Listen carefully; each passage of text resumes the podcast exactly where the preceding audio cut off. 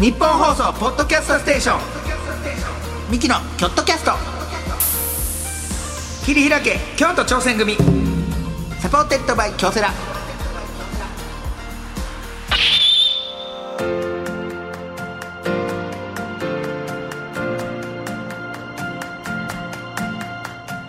どうもミキの兄の昴生です弟の亜生です二人合わせて構成汗汗構成言うてやっております、さあミキのキョットキャスト切り開き京都挑戦組61回目でございます、えー毎回チーム一丸となって何かに挑戦しているゲストをお呼びしましてその挑戦の裏側を聞いて応援していく番組でございますはい、うんあのー僕今家でですね、はいそのメダカを飼ってまして、うんその元々が父親が、うんなんでもないメダカをん家で飼って実家でね、うんでそれがめっちゃ増えたやんはい実家で、んだから卵なんかあげようかって言われて何個か、うでもらって卵でそれ今僕の家でうん育ったら、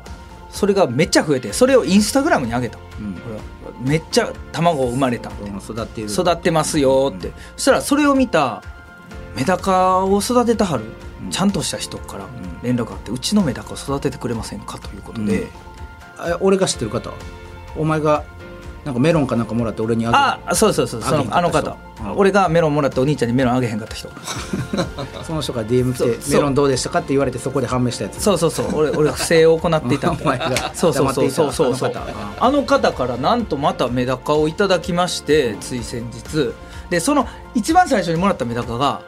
2ペアオスメスオスメスで2万するメダカもらってえによ4匹で 2, 2万4匹で2万2万メダカメダカ今メダカってめっちゃ高いねえどういう、ほんで僕は緊張しすぎてうん大事に育てすぎて逆にダメにしてしまうパターンやってああもうちょっと最新の注意最新の注意を払ってあーい払やいすぎた長生きはしたんやけど、うんあの卵を産ませることができんかああまあそその子らは育ったけどその子らは育ったんやけど、うんでその子らももう寿命が来てしまっあれどれてぐらいなんメダカの寿命ってえっと、1年から2年ぐらいはあーでもでもめ育つ子はもう3年4年生きんねんて、うんでも僕はもう大事に大事に家の中で育ててしまってメダカって逆に外で育てた方がいいねんて外というのはもうもうそ屋外で太陽の光浴びせてあー風も雨もなるほどねやってで可愛い水子ほ温どとかもっていねそうそうその方がめっちうゃんで僕はそれを教わって今またもらったメダカをうんその方からうんそれそれが恐ろしいぐらい卵産んでお次ー外でうん今ちっちゃい子がねハリコって言うんですけどうんもうほんまに今2ミリ3ミリの子がえっとね300匹ぐらい生まれてうわすごいよそうでそれももらったメダカも結構いいメダうカんえいくらになるのいやだから300匹でしょそうでで1匹いくらいやそのもともともらったんがねそのオベリスクっていううん品種のメダカで、うんもうその青とか七色に背中がうん青のキキラッキラなんねはいはいはいそれが多分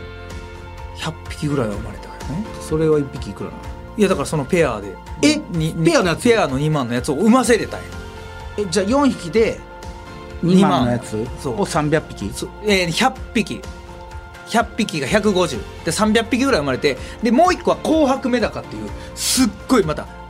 白と赤のメダカ体金魚みたいなそれがまた150匹ぐらい生まれてそれもまあまあさうんなったらやなこれマネージャー先言っといた方がいいんから俺それで副業しちゃいそう 副業メダカはいメダカを育てる初めてメダあんまカ聞いたことない芸人さ芸ん人でメダカ芸で人の副業メダカ聞いたことない結構ねヤフーとかで見たらヤフーオークションとかでもメダカ販売してんのよちょっとまあまああれ宮津さん GAG の宮津さんが一時期エビエビをシュリンプねやってはったよな、はいあれもめっちゃ高いねあそうでもそう言っても1匹300円とか高くても1000ちょいやねんけあど全然ちゃうなもうメダカは今需要がすごいねメダカだけの雑誌がただお前んちって相性悪いやん猫おるやんはいどうしてんのメダ カだからもう猫が絶対行かへんとこにメダカ置 いてるせやんな、手出したら全滅やん全滅お前のだから猫の今せい今僕んちベランダもメダカの水槽だらけで、ええはい、引っ越すんやけど次ねメダカマネーメダカマネーで引っ越すの すごいやんメダカマネー妹なんか連れてってもらいや食事メダカ旅行行くメダカ旅行メダ妹と、うんメダカ旅行どこいやあるだからいや僕はね今いいろんな人に言ってメダカいりませんかってもう僕な言うてんなお前そうあ向井さんに言ってなかったそうあだから向井さんがパンサーの向井さんパンサーの向井さんは僕があのパンサーの向井さんのし私生活を見て、うん色がなさすぎるって感じ て彩り彩りがない、うんだから生き物を買ってくれあーでも俺はせやできんってなったらメダカもちょうどいいね、うんほんまにベランダに置いてうん日光当たるとこで1日2回餌あげるで水も足して別に火炎でいいから、ああそうなんやそうそしたらどんどん増えていくからへー彩りを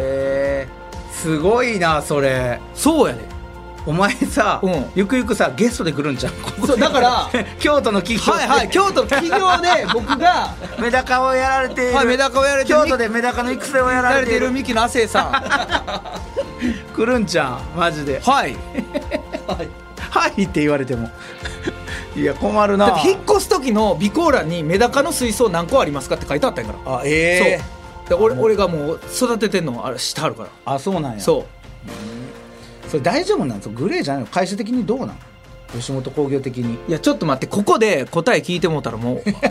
おいまだ言ういや上に通すなよいやいやいや上に通すなまだもうだマっジていでやポッドキャストで言っちゃったらじゃあじゃあじゃあじゃあもう残っちゃうしポッドキャストはまだうちの会いやこれ無礼じゃ社んお笑いの会社やからまだちょっとこの子お笑いで言ってんのかなぐらいの感じ やけどマネージャーから言ったらもうマジになるやんいや通すなこの商売合うってやってなんでやねんいやそいや副業にも得るもんだってそんなじゃあこれ吉本に取られるメダカ俺が一生懸命育ていやたお前さ300匹やろ300匹お前や300多分お前2匹298匹やろ吉本興業おいちょっと待ってくれよ吉興業本所属になるひどおいちょっと待ってお前ほんならタレントメーカー載せろ ようちの乗せる池のメダカの下においじゃあ汗のメダ汗カのメダカ上やろいいやったらああよりああ汗のメダカはいなあああで2匹で1万円ですだからはいあなたい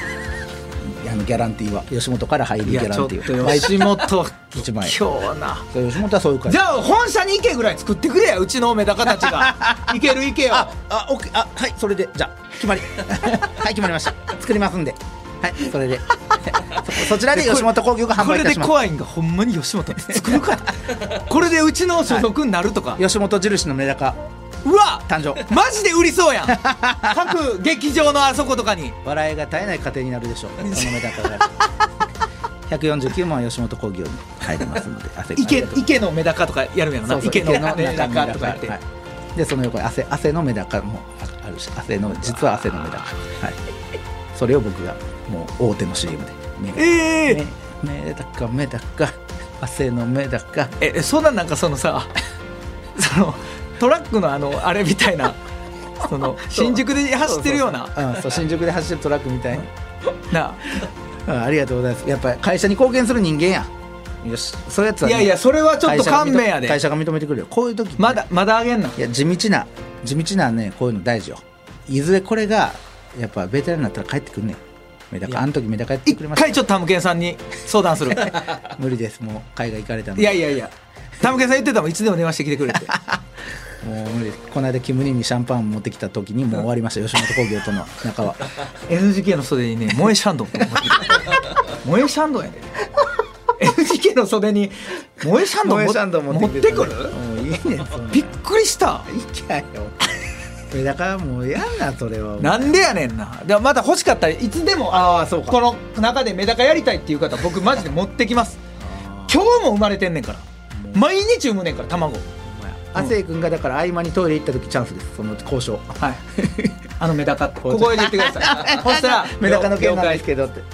僕が卵バーッと持ってきますから どういうちゃちゃちゃ別にメダカ悪ないやろ別 にあかんことじゃないやろそれいやでも結構なねああーそうれでですすかから、はいで勘違いしてほしくないが僕お金目的でやってるわけじゃない からこれ聞いてなんかいや今のこいつお金とか思っいやて今の話それはなしやでメダカが可愛いからね大大好きはい大好癒されてます、はいさあこんな感じでチームでの挑戦に関するエピソードメール募集していますチームで何かに向かって頑張った思い出忘れられないチームメイトチームでやった変わったポジションの話など何でも OK ですメールなら京都アットマーク 1242.com までまたツイッターで感想をつぶやく場合は「ハッシュタグ京都キャスト」をつけてつぶやいてみてください京都は大文字で KYOTO キャストは小文字ですきさあそして今回のチーム一丸となって何かに挑戦している京都にゆかりのあるゲストの方なんでございますが、はい今回は山陽化成工業株式会社の社員さんにこれからの社会に向けたとても大事な挑戦のお話を伺いたいと思いますほどはい、はい今回は結構必聴かもしれないあそうですね、んぜひ見てみてくださいさあ今回も最後まで聞いてくださいはい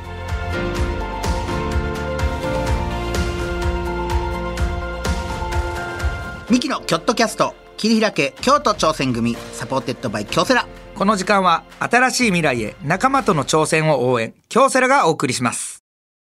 うーん自分につけるハッシュタグか。ハッシュタグ全国大会出場。厳しい練習を乗り越えて掴んだ成功体験。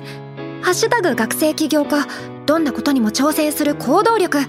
ッシュタグ海外留学。英語も喋れてグローバルに活躍できる人材。って、そんなキラキラしたハッシュタグ、私持ってないよ。自分のハッシュタグねあ、先輩そんなに気にすることかだって、私。京セラのオリジナルアニメ第2弾「私のハッシュタグが映えなくて」特設サイトにて公開中タグなくで検索日本放送ポッドキャストステーション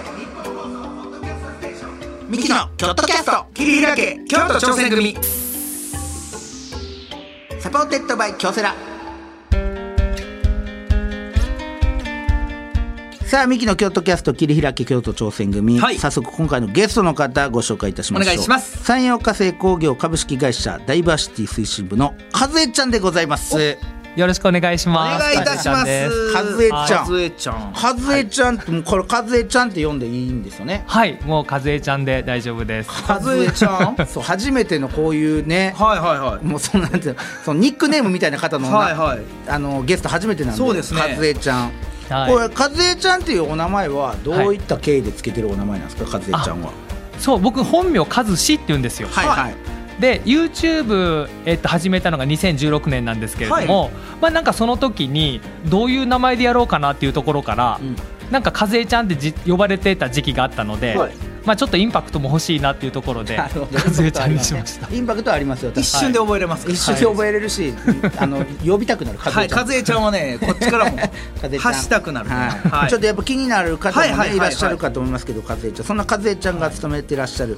山陽火星工業株式会社についてちょっとご説明させていただきますお願いいたしますえー京都市東山区に本社を置きます、うんえー1949年11月創立の機能化学品メーカーでございますおーもともとは高級石鹸を製造販売するほう多田石鹸油脂製造所としてほう、えー1907年に京都の地で創業、はいえー化粧品やシャンプー洗剤などの日用品から最先端の電子部材先進医療に利用するものまで、えー機能化学品パフォーマンスケミカルスを通してほう、えー幅広い製品展開で暮らしや産業を支えている会社でございます。なるほど。えーこの機能化学品パフォーマンスケミカルスですが、えー何でできているかとかではなく、はい機能や性能つまりどんな働きをするかが問われる化学品ということで、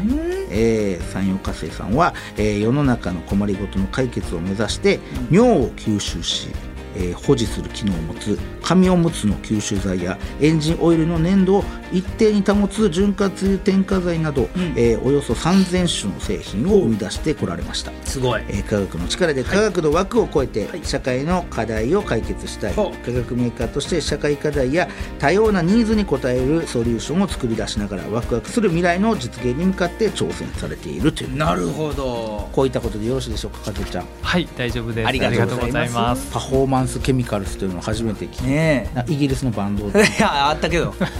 ケミカルロマンスが、ね。 ありましたね。 さあそしてこの会社で勤められている、はいその和江ちゃんでございますが、はい和江ちゃんについてもちょっとここでお願いいたします。僕からすいませんそうです。はい、お願いしますえー、なんと和江ちゃん1982年の福井県生まれは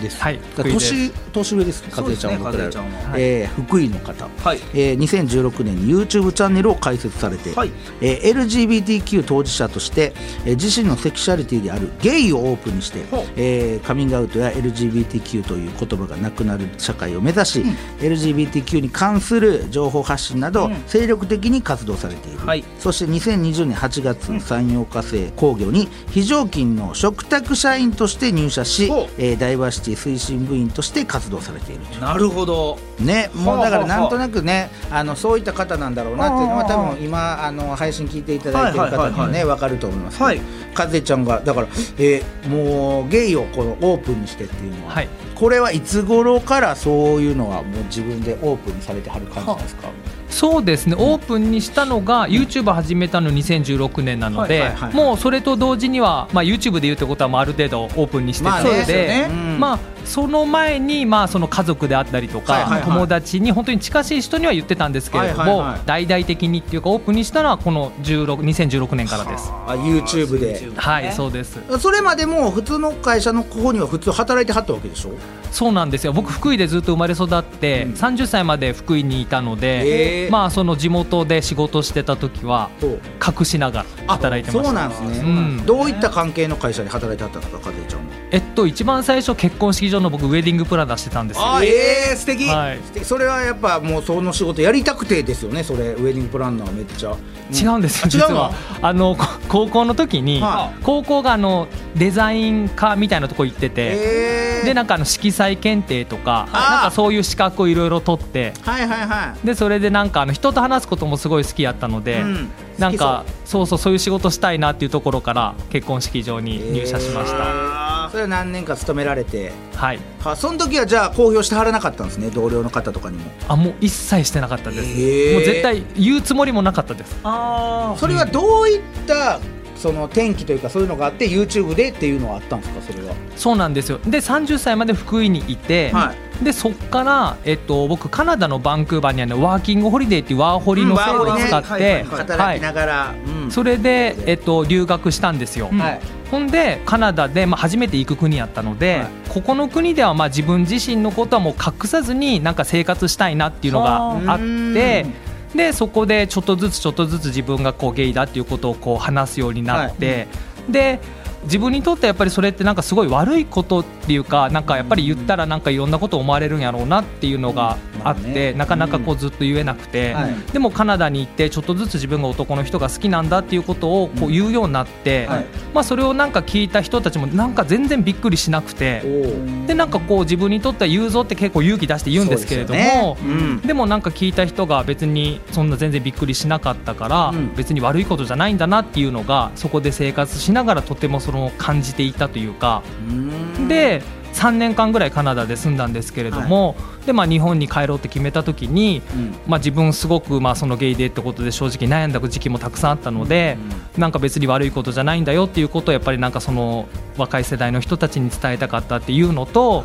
まあ、あとやっぱり自分小学校の5年生ぐらいの時になんとなく男の子が好きやなっていうのをこう自覚したっていうか感じてたんですね。だからなんかその子供の時になんか男の人が男の人を好きでもいいんだよみたいなことを、んまあ誰か言ってくれてたらもう少し楽に生きれたのかなっていう思いもあってそれで始めたっていうのがあの YouTube でした。いろんなその話も入ってきますしやっぱ一番に入ってきたのは本当におしゃべり好きなんだなっていうのが入ってきます こんなに滑らかにしゃべれ、 こんなに滑らかにしゃべるかって一個も噛んでなかった、おしゃべり好きで飲んだら楽し そうお酒飲みますかてちゃん大好きなんですよぽいですよねそうなんですおもろそう何が何が何が好きですかお酒はかちゃあんのハイボールと汗とあとワイン好きなんですよああワインはねすごいはい深いとこまで行きますよハイボール飲んだ後のワインはガーンと深いおとこ酒ま飲んでだらやっぱこれ以上に饒舌になりますからあもっと好きです喋るのでだんだん記憶なくなってくるんですよあー最近ところど怖こいろよめちゃめちゃ取る怖いめちよゃめちゃそ飲れむはタイプのね気をつけてくださいそうそう適量でねそうそうお願いしますよそう和ですよ江ちゃんね、はいいいですねでそんな和江ちゃんですけど、はいはいはいはいどういった経緯でその山陽化成工業さんには今い勤めてらっしゃるのかってうそうですねあの、はい山陽火星に入ったのが、はいその YouTube 始めて、うんまあ、それこそ今全国各地でなんかこう LGBTQ のイベントとかって行われてるんですけど、まあ、そこの開催されるとこにこう YouTube の撮影でこうよく行くようになって、はでそうすると本当にこういろんな企業さんがブースを出してたりとか出展されたりしてるんですね。はいでその中で山陽火星っていう会社を知って、うんまあいろんなところでこうなんていうのかなブースを出されていて、で僕もあいろんな企業がブース出してるんやなっていうところで,、でよくその山陽火星見かけるようになって、でも何をしてる会社が全然わかんなくて。ね、お名前だけ聞いてもそうですよねピンとはね、はいあんまり来なく、うん来ないですよねそうなんですよ、うんうんほんでちょうど2019年の秋ぐらいに、うん福岡でその、えっと、イベントがあったんですね、はいでそこにこう撮影行ってる時にほうあ山陽火星の方やと思って、うんそしたらその時にあのこのイベント終わったら風ちゃんご飯行かないっていうふうに誘っていただいたんですよ。ほんでご飯を食べ飲みに行って、でその場で、まあ、今会長になられた安藤さんなんですけど当時は社長であったんですけれども、そうその安藤さんから社長さんだったんやそううちで働かんかって言われて、ええそうなんですよそれはなの社で長さんはもともと風ちゃんのこと知っててっていうことなんですか知ってたのかな わかんないですけどあ風ちゃんやっていうかあ、はいぜひうちの会社に来てほしいみたいなことでうご飯行こうみたいなことなんですかねそれはそうですねあのどちらかというとそのみんながこうイベントの、まあ、ボランティアというかいろいろ産業化成の方がそのブースの中にいて、まあ、懇親会というか打ち上げしようというところに呼んでいただいて、でその中でもしよかったらというふうに声かけていただいたっていうのがきっかけでした社。長はどういった経緯でその風ちゃんにこの会社に来てどういうふうに働いてほしいみたいなことはあったんですかそれはあそうですね、やっぱりその産業化成 LGBTQ というかダイバーシティの取り組みをいろいろしていて、まあ、その中でこの LGBTQ の取り組みっていうのを2018年から実際はしていて、そこにこう力をまあ入れるというかやっぱりまあ僕自身自分自身がゲイだっていうことをオープンにしているので、その当事者目線っていうか、なんか一緒にできないかっていうふうに最初は声をかけていただいたっていうのがきっかけですね。 2018年からとかやったらはい結構早めにそういうのを取り組んではる会社じゃないですか、そういうのはそう思いました、ね僕それこそずっとなんか YouTube してもう7年ぐらいでその前にカナダなので、いわゆる会社員って10年間ぐらい抜けてるんですよ、ああそうかだからあこんな進んでるんや今の会社みたいなあーそれは結そ構うか第一印象でしたえー、あじゃあ、うんこの話聞くまではそういうことを日本の企業がしてるっていうのはあんまり知らなかったですか知らなかったし、うんその当時その会社で LGBTQ っていう言葉すら僕当時は聞いたことなかったので福井の時はうんだからあすごい変わってきたなっていうのは感じました、 5年前の話ですかなるねほどねでそのオファーもらった時は、うんかてちゃんはどんな心境やったんですか、まあすごい嬉しかったんですけど、えっていう、まあ、初めてその飲みの席やったので、え本当なんかなみたいなちょっと分からなくて、で、あのーその時僕実はあの家持たない生活してたんですよアドレスホッパーって言ってあなたすごいねそのそうなんかおいろいろ出てくるねそうそうあなたんかそっちも聞いてみたくなるようななななんかアドレスホッパーはいはいあなんのすかそれその時家がなかったんですよ僕。はあ家がどこで生活してたんですかあのそうですよねあの YouTube の撮影とか、でいろいろこう地方というか県外とかいろんなところに行っていたので東京に実は住んではいたんですけれども、東京にいても半分ぐらいはこういろんなところに行ってたのでなんか家賃もったいないなと思ってはあはあはあそれやったらちょっとお家手放してみようっていうところでなのでなんか毎日ホテルとか。そう衣服とか、はいそういうのはどうするんですか自分のそういう服お宝物やったりもすあるし貴重品とかどうするんですかこの手持ちのなんていうんですかゴロゴロあるじゃないですか、はいあの手持ちサイズっていうかキキャャリーケリーケーースス、あれだけでしたえー、そうなんですよ物全然なかったんですよ冬場どうするんそ れそんなん無理やん冬場大丈夫でした冬場でも行けました行けました強いね な時々あの実家の福井に帰 ってあの荷物入れ替え入れると替えてははああ福井の実家じゃトランクルームみたいにして すごいでいすねなすごいすごい面はあ白いなえなのでその最中に声かけていただいたので、あまあ、自分の中で会社員っていうのもあまりピンとこなかった正直、はーだっいてまずそのね会社に属するというよりかは家に属さなあかんのにそう ね えそこでででもまあ住所がないと今会社ってほんまや属せないですからほんまっすよねそ本れ当はどどうしたんですか住所とかそういうのだってないからそあ住所はあの実家にあの全部そうか住実家にし民票てたとかん置いかていて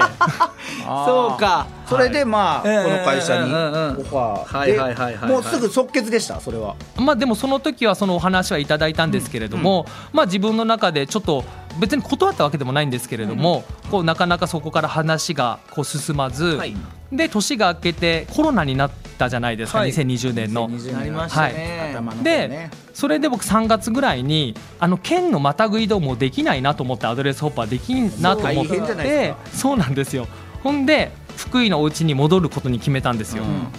ほんで福井にこう定住しながら、でその年のちょうど7月ぐらいに、京都の山陽火星の本社で、えっと、LGBTQ のワークショップっていうのがこう行われたんですけれども、そこのまずゲストとして呼んでいただいたんですよ。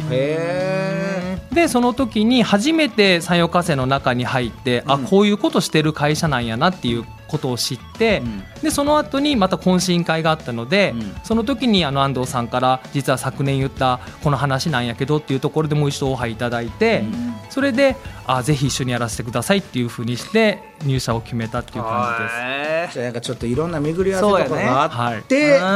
んね本当そうやと思いますで今があるということで、はいさあ、えーこの番組はですね、はいかずえちゃんあのチーム一丸となって何かに挑戦していることをちょっと聞いていく番組なんでございますけどそうもですね、えー、かずえちゃんがこうチームとして挑戦していることっていうのは今ありますか何か具体的なところで言うと。そうですねあのやっぱりこう今会社の中で一緒に入らせていただいて、その社員の皆さんにこう LGBTQ ってもっともっと皆さんの身近にいるんだよっていうところを、まあ、LGBTQ の知識というか、それをこうみんなと一緒に考えるワークショップしたりとか、はいはいはいこういろいろイベントを組んでこの考えていただくっていうのをやってるっていう感じで、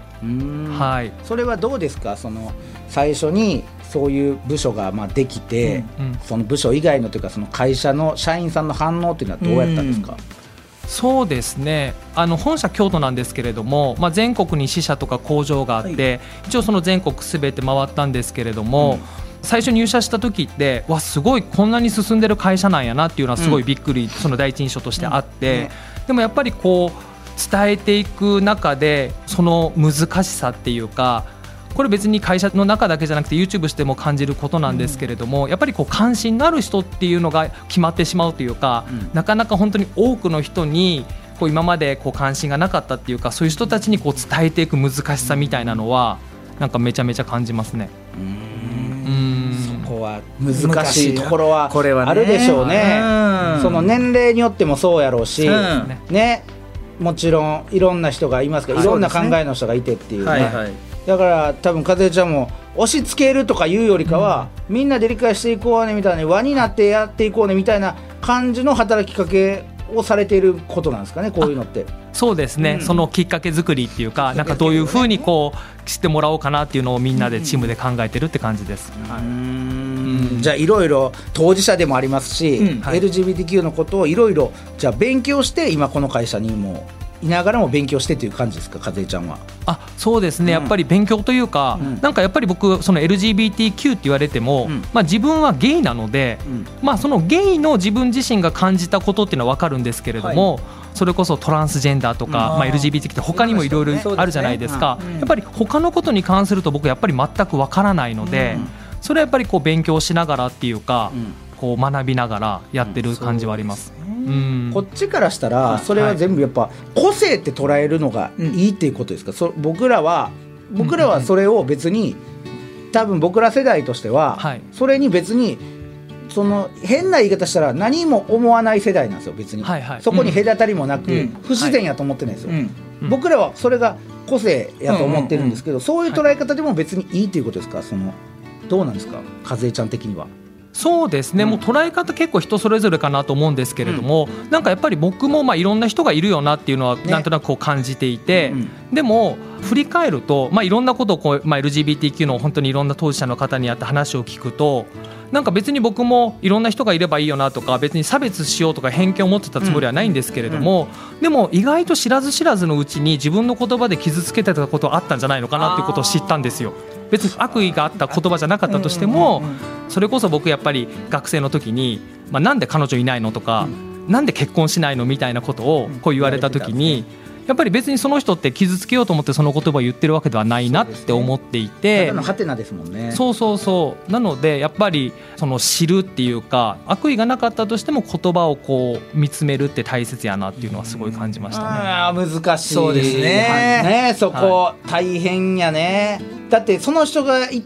本来そういう人やっていうの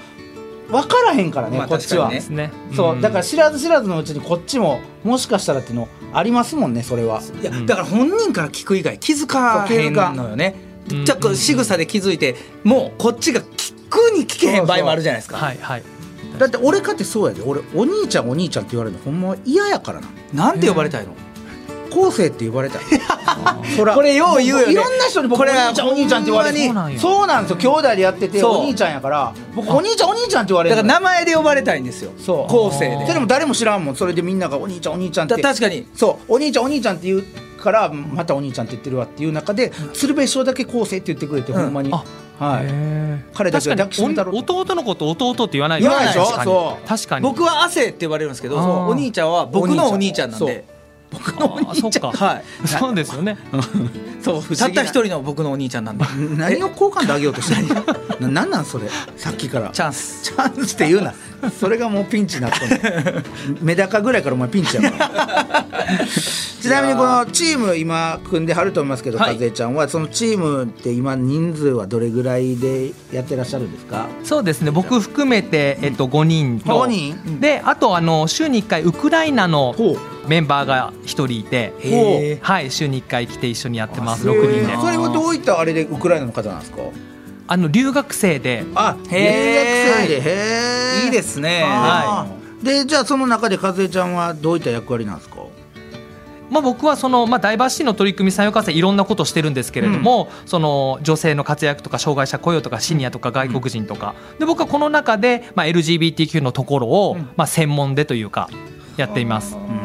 そこを専門いねそうでもこう具体的にだからそうやってねいろんなその会社でうん広めていくとか、うんはいこういった理解をひ深めていってもらうっていうのがあれですけど、うんどういった活動そこにはどういった活動をされてるのかっていう具体的なところ聞いてもいいですかあはい、うんそうですねまず最初に取り組んだのが、まあ、ワークショップをそれこそ全国回ってやったんですけれども、まあ、LGBTQ がテーマの映画を見てでそれで参加された皆さんとこうディスカッションというか、まあ、その感じたことっていうかなんかそこをこう話し合った感じですね最初は。はあなるほどそういう映画見て、あこういうこともあるんだよっていうかそうですねあ僕も昔ね覚えてるんですよ「ブロックバックマウンテン」っていうのを見てあねそういったあの話やったんですよ。うんうんうん僕もはいそれがね中学生とかの時やったからあはい、あんまりそういうの分からへんかったけどうんでけ昔の話なんですよブロックバックマウンテンって、はいでそうゲイの方の話うんはいだからあ昔からこういうことあったんやっていう、うんそこで学んであこれで悩んでる方もいてみたいな、まあな映画って一個勉強になってみんなでそれで議論でね話し合えるから、はい材料としてはいいですよね確かにそうですねそういうのうんでなんか日頃やっぱりその LGBTQ のことって普段そんなに喋ることないじゃないですかそうですね、はいはいはいなのでそのやっぱり参加された方もなんかこれ聞いていいんかなみたいなのもやっぱりわからないわけですよねそうね正解かどうかっていうのも、うんうんうんなのでまあそこの中では皆さんが感じたことをもうとりあえずこう話し合うっていうか、うんこう何か正解不正解決めずにうんこう話し合うっていうその空間を作ったっていうのが最初の取り組みですね。で難しいこの正解がないじゃからあないかうん、ねその難しいこれが絶対がないかららおのおのが感じたことやもんなそれはねううそれでしかもでもこのね結論結論を急ぐじゃないけど、それをする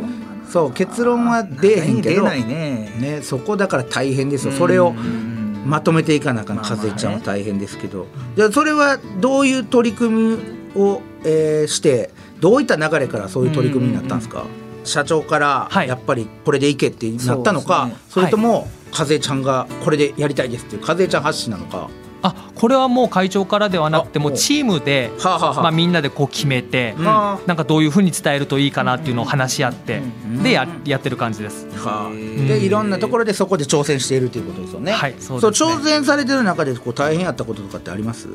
まあ、やっぱり、あのーこう関心のなかなかこう関心のない方というか、はいその方たちにこう知ってもらうっていうかその難しさは今も感じてますね。ううんんあのーまあ、なかなか難しいさっきの正解がないじゃないですけれども、なんか別にこれを取り組んでることで多分その職場の中にも当たり前に当事者っていると思うんですよね。はいでなんかこれをやることで別にカミングアウトをしてほしいって思いがあるわけでは全くなくて、はいはいはいでもやっぱりこれをやり続けていく中でやっぱりこう数字的な正解が出てこないんですよね、うんじゃあこれをやったことでじゃあカミングアウトした人が何パー出てきたとかっていうそういうゴールがあるわけでもないし、でもやっぱりいるっていうことが前提でやり続けていかないとっていう中で本当にこれやっててもいいのかなとか本当に自分らやってることって本当に当事者のためになってるんだろうかみたいな、なんかそのモヤモヤは常にあってはあはあはでもやっぱりやり続けていかないとダメだと思うし。うん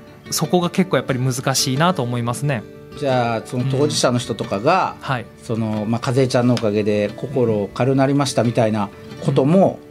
まああったらそれはもう和江ちゃん的には嬉しい瞬間ってことですよね。あ、それめちゃめちゃやっぱり嬉しいですね。やっぱり。ねえやっぱそういいうのがありました会社でもやっぱそういうのまだないですかそうやって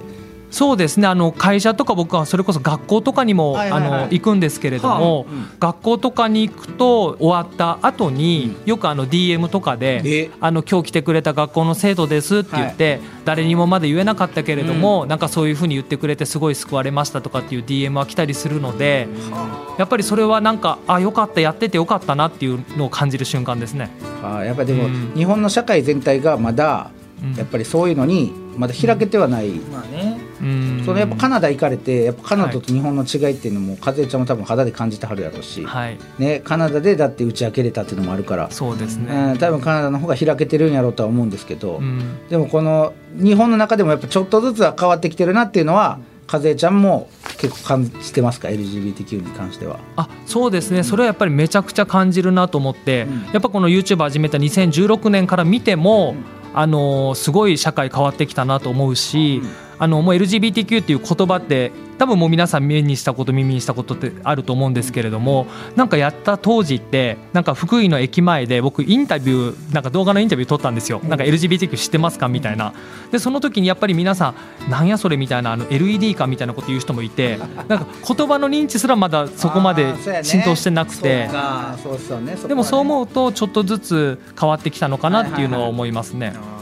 なるほどだからそれぞれねいろんな人がうんこのまだ抱えてはるね、あーいやいやこれはだから和江ちゃんもぜひね僕のことはお兄ちゃんじゃなくてそ昴うですね生君って呼んでください じゃあ昴生君とはい昴生で僕君の和ことを江ちゃんの中でね僕のことを弟って呼んでくだ さいそう ですね。それは意味わからんから。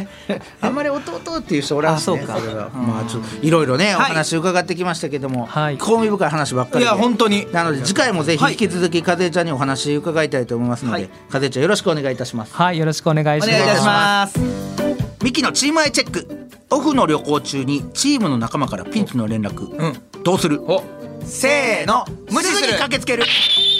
ミキミキのの京都キャスト。桐平家京都挑戦組い最低やねお 前。やオフ中なんで最低やこいつ。オフはあのかけてこないでください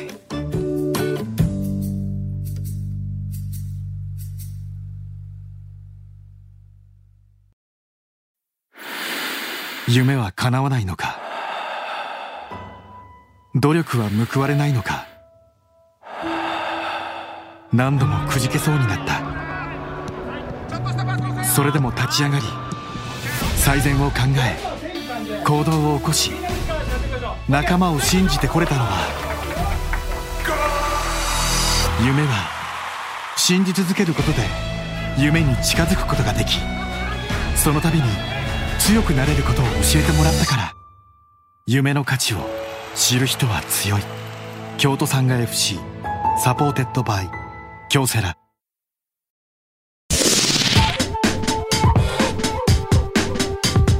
日本放送ポッドキャストステーションミキのキョットキャスト切り開け京都挑戦組サポーテッドバイ京セラ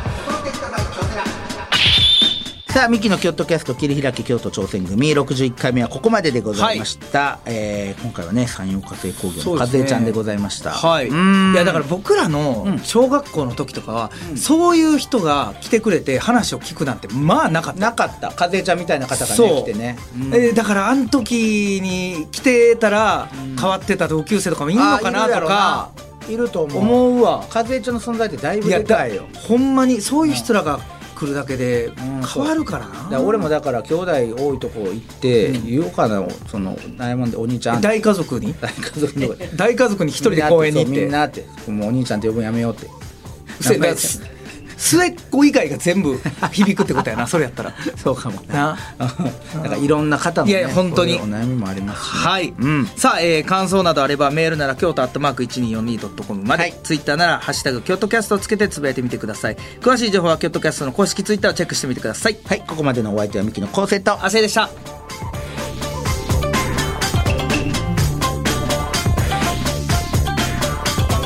ミキのキョットキャスト切り開け京都挑戦組サポーテッドバイ京セラこの時間は新しい未来へ仲間との挑戦を応援京セラがお送りしました